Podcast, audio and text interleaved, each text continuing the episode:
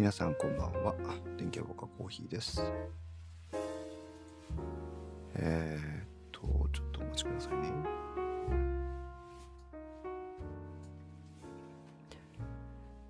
はい、電コーヒーラジ18回。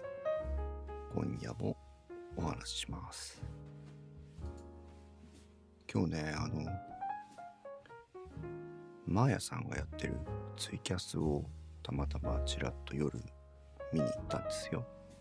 で、そしたら、まあ、えっ、とね、マヤさんのツイキャスに限らずなんだけど、ツイキャス、ほら、ゆうすけさんとか、サッパさんとか、ツイキャスやられてたりしますけど、ツイキャスを聞きに行った時にね、途切れちゃうんですよ。ブツブツと。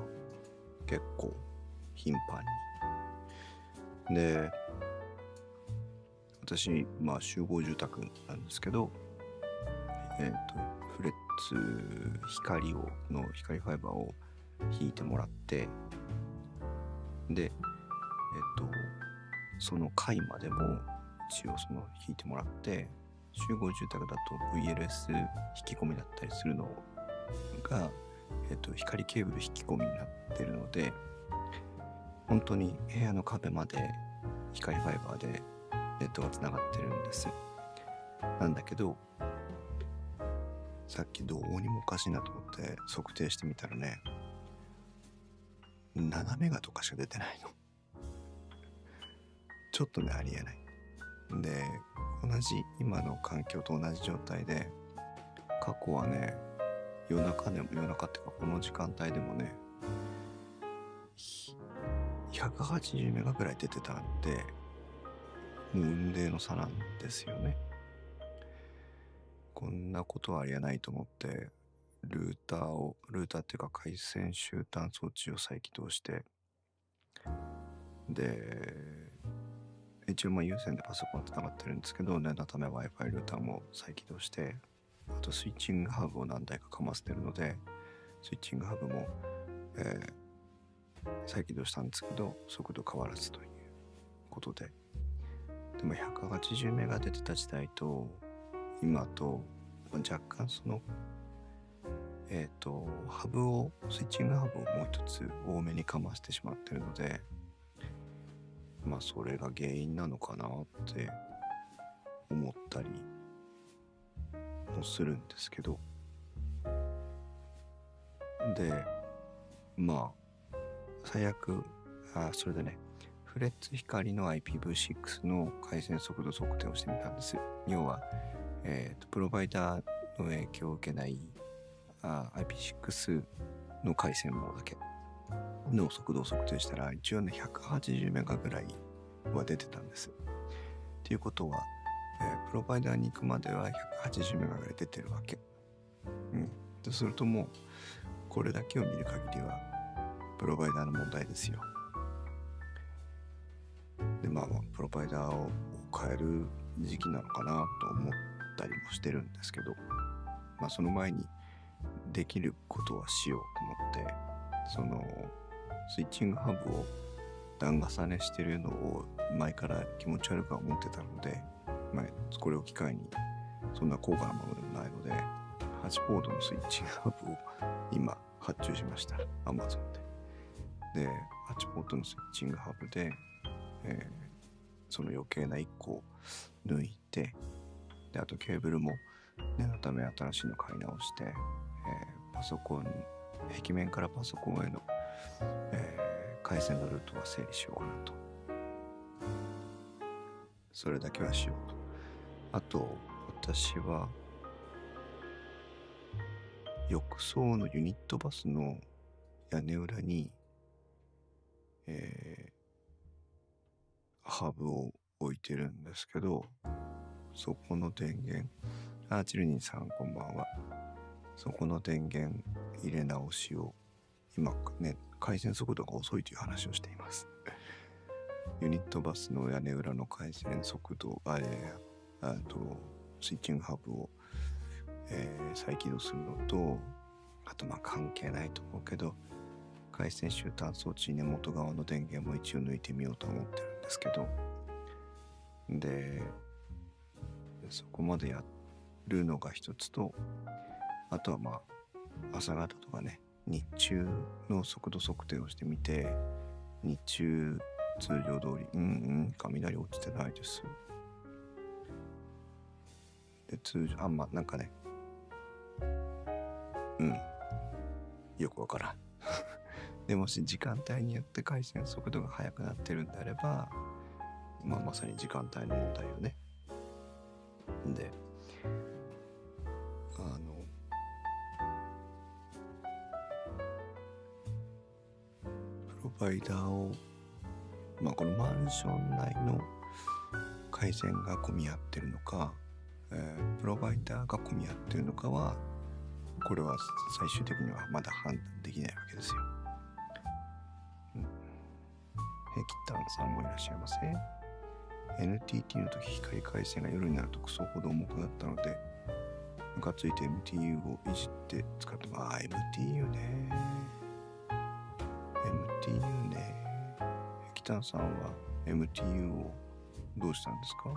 ヘキタンさんってなんだっけ？キノコさんだよね。でキノコさんってうんとジャクソンさんだよね。昨日覚えた。MTU ね。うん。でも一応ほら NTN 網だっけ？MGM 網だっけ？わかんない。それ IPv6 の回線では180枚出てるから MTU で改善。MTU を上げて改善か。じゃああの 10GBP で 10GBP でやった時と一緒だな。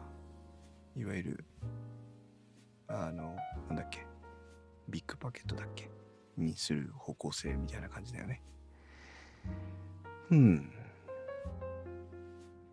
でもね6メガだとねあの配信したりするのもちょっと心配になってくるじゃないですか。一応ディスコードではね問題出てないんですよ。でこのあアップストリームの方は問題ないのでいいんだけどうん。うん IPv6 over、ん ?IPv4 over IPv6 だっけ？の問題なのか。うん。正直よくわからない。でも、6メガとかやめてよって言って。マンションの組合に行って、控え回線引いてもらったんだぜ、俺。うん。今のご時世6メガなんて携帯回線の方が早いでしょ。だからね。まあ困ってるんですっていうとこなんだけど。まあこれを機会に。チルニーさんが踊ってる。そう。いいんです踊ってて。でもねほら若い子増えてきたんですよ。私の。マンションも6メガもう泣けるを通り越して笑えますよ。あのマンションのね10人の人たちがちょうどやっぱり高校中高生が増えてきたのでそうすると必然的にあのネットを使うじゃないですか。そうするとあの家としても携帯回線の使用量がバカにならないからあ家の中で w i f i とか導入しますよね。お今ちょっと回復してる。回復しててもでも10メガいかないな。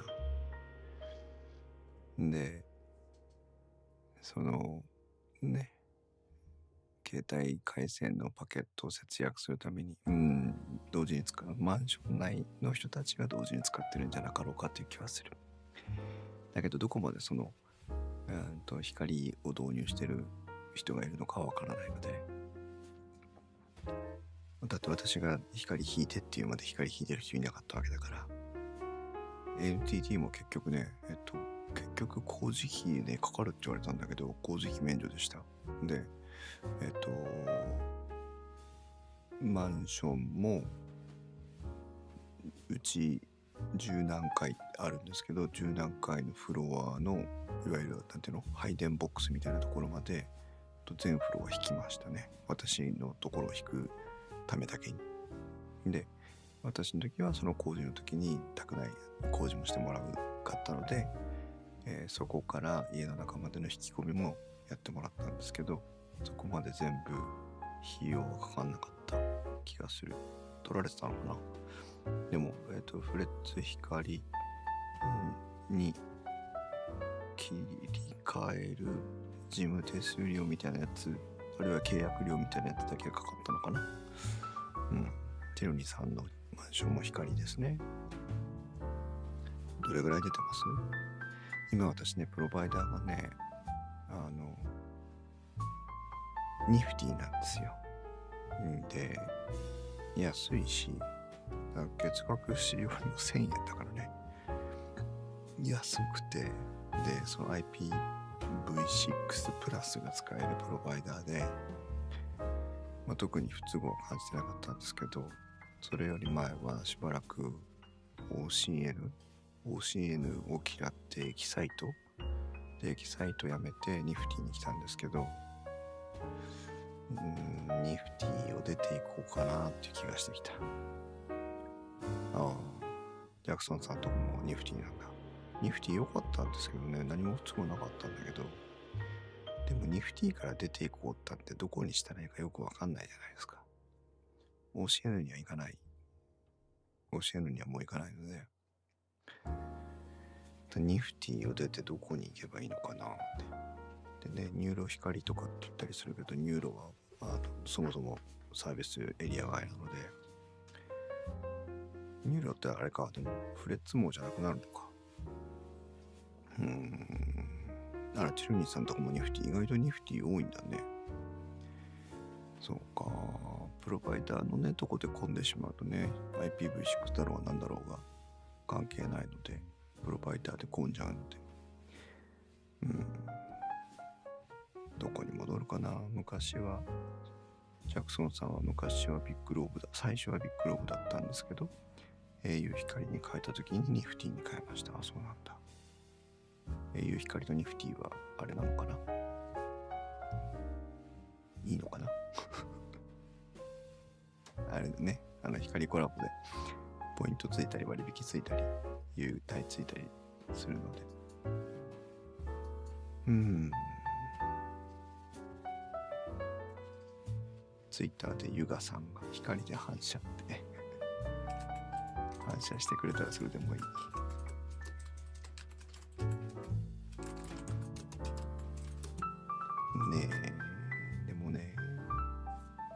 当に何名が出てんのかってもよくわからないし。10、20、30メガは欲しいよね。でもねどうなのかな。ああというまあ ちょっとした悩みを。もんもんとさっき。ちょっとねケーブルつなぎ替えてみたりもしたんですあのさっき言ったほらスイッチングハブのねあれがあるので。まあちょっと良くなったんですよ。ちょっと良くなったんだけど。うん。ケーブルノイズ拾ってるのかなとも思ったりするけど今のプロバイドに似たり寄ったりと聞きますがああそうなんだ。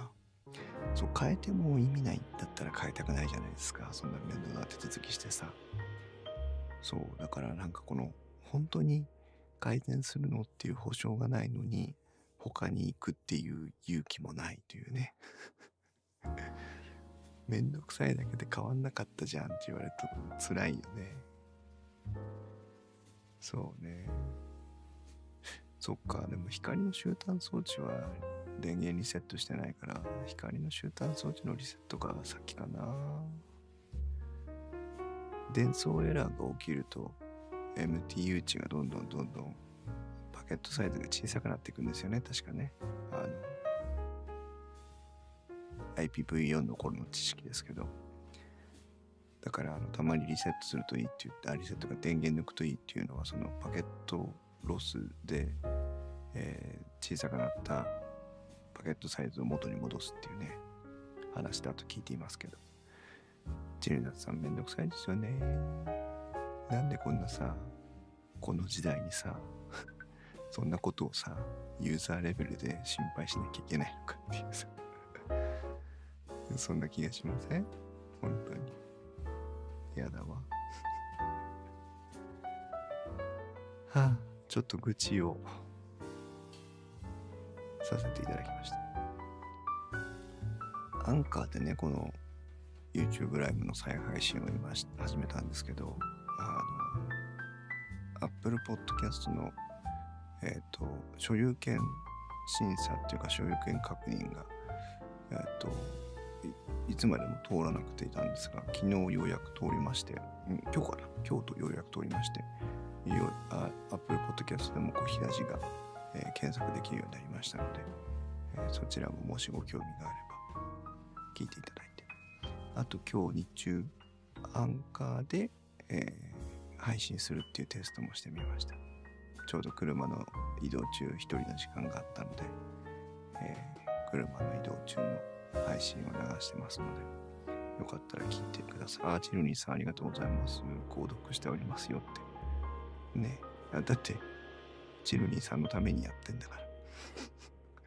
チルニーさんまあとどめを刺した人がチルニーさんでポトフさんとマーヤさんに YouTube 配信じゃなくてポッドキャスト配信しないのって言われてあーやらなきゃと思ってたところチルニーさんがとどめを刺したのでチルニーさん購読してませんって言われちゃうと私どうしていいかわからなくなっちゃう。ダメですよ。飽きずに諦めずにお付き合いくださいね皆さん。とまあそんな感じで。ね。うん。まあなんかここでも回線の状況は少し、えートライをしてトライした情報は皆さんにまああの日記的にボイスログ的に YouTube ライブで話しようかなとは思ってますけど明日はとりあえず明日はダメだ明日はね中国語に行かなきゃいけないので明後日かあるいは週末かとにかく回線集端装置とかの電源を一回差し直してこようかな。あマヤさんありがとうございます。そう、だからさっきマヤさんのツイキャスをね、聞きに行った時に、あの、もうね、途切れ途切れになっちゃって聞こえなくて、で、諦めて回線速度の測定とかを始めたら、6メガとか4メガとかしか出てなくて、あ、いけない。裏声で話さなきゃいけないんだ。ははいや、僕、コーヒーマウス。出せるかい、そんなもん。それでね、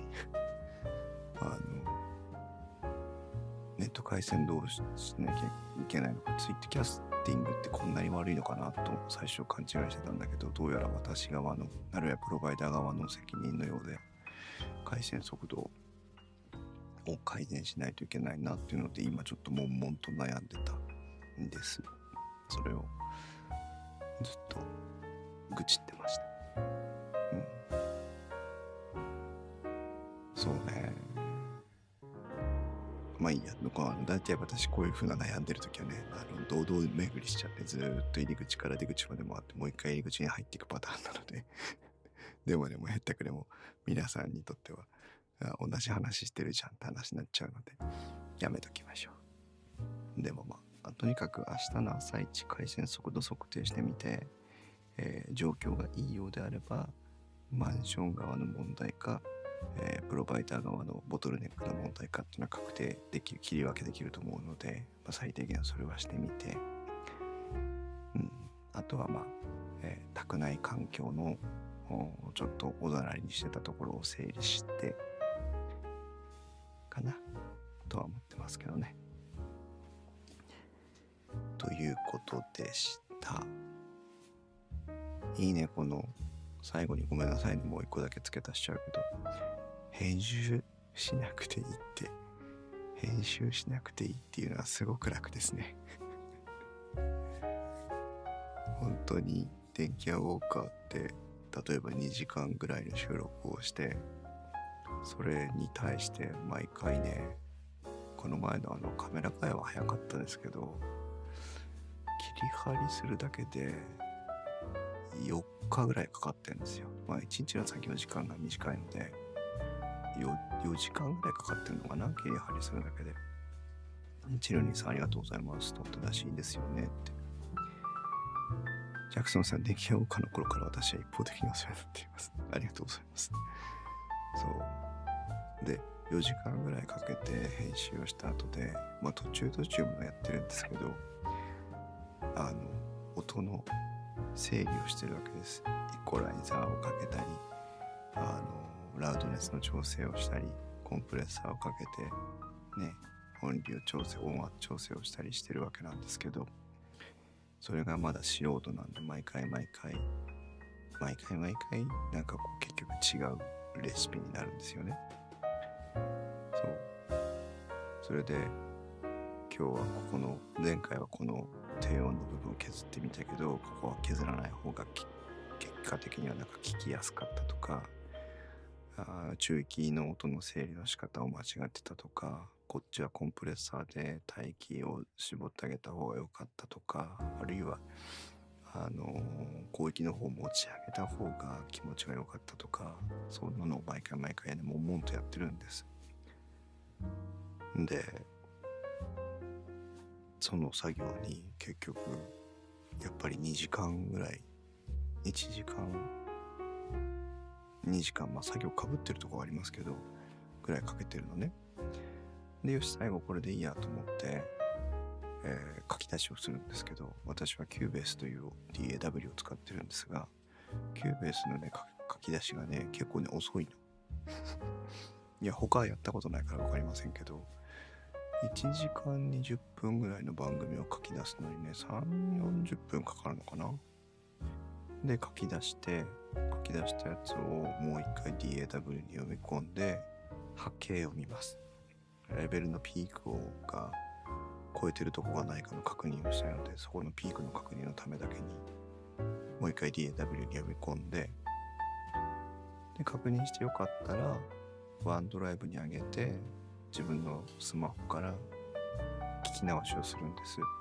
で、それは、えっ、ー、と、家ではモニタースピーカーまたはヘッドホンで聞いてるんですけど、それを車か AirPods にで聞いてみて、聞きやすさの確認をしてて、で、そこで音量のバランス違うなと思うとそう直すし、あ低音こもってるなとかなると直すし、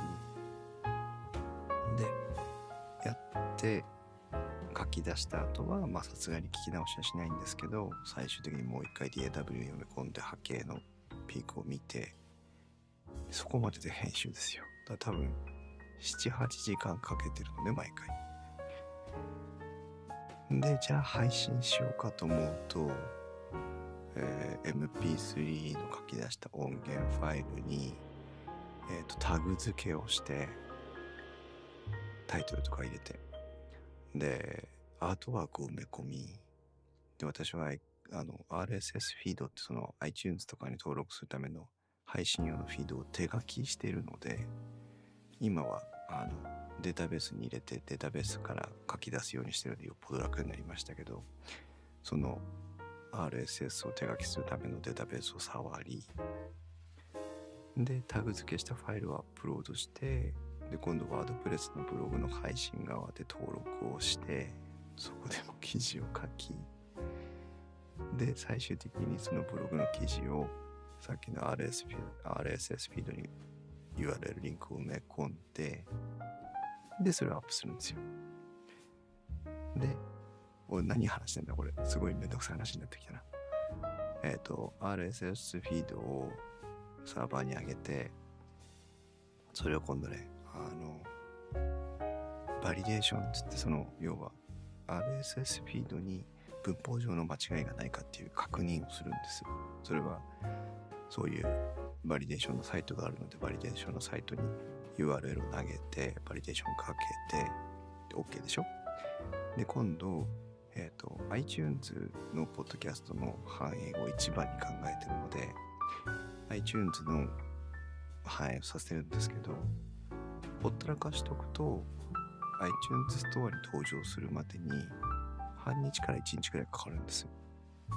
それが嫌なので、ポッドキャストコネクトってポッドキャストを管理する iTunes 上のポッドキャストを管理する画面を出してそこでフィード更新したよっていうピンを打つんですよ。そうするとまあ、えーと、10分かからず反映されるようになるんですけどでその間、えーと登録してるサブスクライブしてる状態だと配信直後からダウンロードできるのでダウンロードできたかどうかを確認してリプレイってかの再生確認をしながら Twitter にリンクを投げて配信しましたよってお知らせをして。で早い人だとお知らせしたかしないかのうちに聞きましたっていうリアクションが来たりしてびっくりするっていう。そんなことをね毎回やってるんですよ。編集に78時間かけて配信をするのに30分から40分ぐらい関連の作業をしてるので結構ねめんどくさい。多分このこの界隈マヤさんとかも含めてまあマヤさんはどうやってるか知りませんけどポトフさんとかも含めて一番、うん、めんどくさいやり方をしてるのが私な気がする。なんとなく根拠のない自負があるというか普通はねシーサーとかワードプレスにポンと投げて自動的に反映された RSS フィードで配信するのが当たり前なのでまずそのフィードを手書きしてるっていう人がほとんどいないので マヤさんがほんとめんどくさいって言ってるけどマヤさんがめんどくさいと感じてるのか俺の話がめんどくさいと思ってるのかよくわかりませんけどね。そうめんどくさい。でもねそれで聞いてくれる方たちがいると思うからまあ気持ちに負けずにやってるんですけどね。私なんてまだいい方ですよ。番組一つですから。マヤさんなんか3つも4つもあるわけだからね。ポトフさんに至っては何十個とあるわけだからね。ポトフさんはねあの頭おかしいのももう少しもう少し番組整理した方がいいんじゃないかなと本人にも言ってますけどね、うん、まあでもね。反射のように作業をしていくしかないのでしょうがない。でも手抜けばいいのになって自分でも思いますよ。あのあおさんもさんいらっしゃいませね。あの1103ログ1103人さんとかは C さんに投げておしまいですから。そういうふうにやればいいんですよ。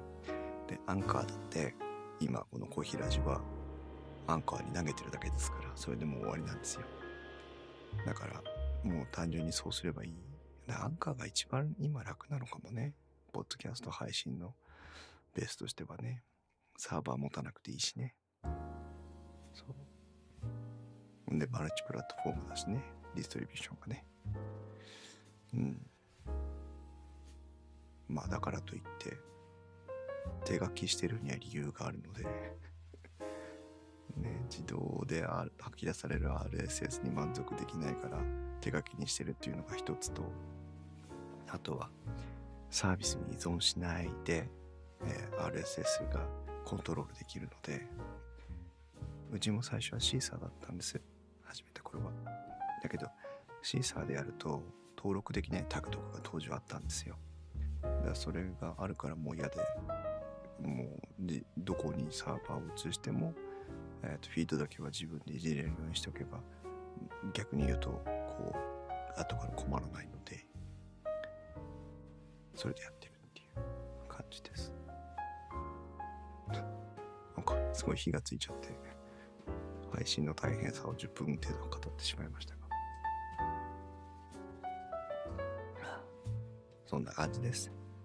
まゆさん明日よろしくお願いします。さっきそのスカイプでするとかっていう話のところでも切れて聞くの諦めちゃったのでその話全然聞いてないので後でまあ DM ででもなんででも確認しましょう。はあ。すっきりした。今日もねなんか毎回何かいい夢見てください。っていうことを言って終わろうかなっていうのをなんとなく一つの課題に思ってるんですけどテーマとねなんか結びつかないといい夢のネタもないというなので皆さん今日は各自の責任でいい夢を見てください。やめよう。もうやめよう今日今日を境にお別れのテーマを夢で語るのやめよう。バカバカしくなってきた。そう。ね。なんかさ素敵だと思いません？あの私ほらアメリカにいたって話したじゃないですか、まあ、中国にいた時もアメリカ人との交流があったんですけどとにかくそのあまり日常生活の中は私たち誰かに対していい夢見てねって思うことってほとんどないじゃないですか。うん、だけどまあ今冷静に振り返ると、えー、アメリカ人が毎晩のようにスイートドリームスってそのいい夢見てねっていう話をしてるかというとそうではなかったことには今は気づいてるんですけどとにかく当時はなぜかあのそういう文化が我々の中にもあっていい 夢旅気分だとちょっと番組になっちゃうので。そうだからねいい夢見ようねって言って毎回こうみんな部屋に帰っていくっていうその独特の雰囲気をがあったのね。だそれがすごく素敵なことだよねと思ってて。でもあんまり日本人に対していい夢見てくださいねってなかなか軽々しくなんかこう言えないしタイミングをつかみかねるというかさ。ましてスイートドリームスなんて言えないわけなので。何かこのせっかく夜配信をね今小東がしてたので、えー、リスナーさんにだったら言えるかなと思ってこう思ってたんだけどうん18回思って終了という形になります あと私がどうしても言いたい人にだけなんとなくごまかして伝えていこうかな。いい夢見ろよってね。そうだ、柳沢慎吾さんは、そういう意味では素敵ですよね。ああいう。まあ、でも、でも、それでも、ああいうキャラがないと言えないっていう彼が仮に本心でいい夢見ろよって言ってんのか、まあネタでいい夢見てろ見ろよって言ってんのかわからないですけど、だとしてもあの、あの雰囲気が必要じゃないですか。ね。だってここで私がさ、それでは皆さん今夜もいい夢見てください。おやすみなさいとか言ったらちょっと気持ち悪いわけですよ。